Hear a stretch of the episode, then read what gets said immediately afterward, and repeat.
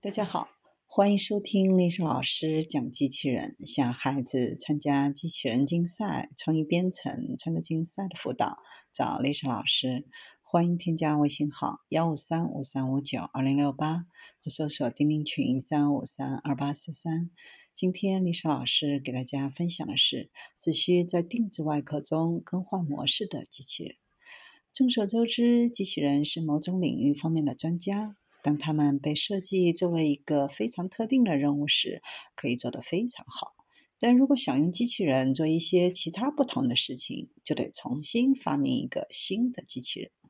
制作通用机器人是非常难的，但不那么难的是让通用机器人能够轻松地适应不同种类的专业。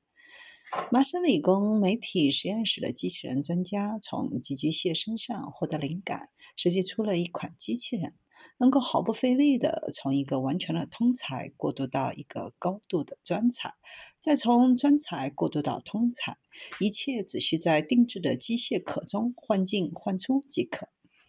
Hero MITs 是基于索尼的小 Toys 机器人，是一种两轮机器人的立方体，可以根据红外图案定位自己，在一个特殊的垫子上拉开拉链。让他们通过一个中央控制器与其他物体互动。托爱的设计是可以改动的，但大多数时候只是作为玩具，显然没有发挥他们的潜力。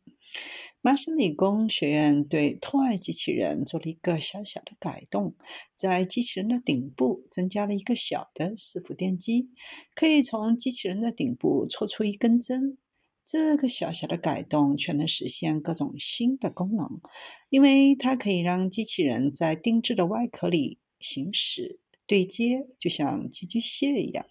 但与我们看到的寄居蟹不同的是，这些外壳可以被赋予巧妙的机械传动系统，利用机器人的电机，按需赋予它们高度专业化的能力。只需要几个通用的移动电池、移动的基地，任何人都可以制造出自己想要的专业机器人。内部没有任何形式的电子装置，因为 3D 打印起来随时随地可以更换。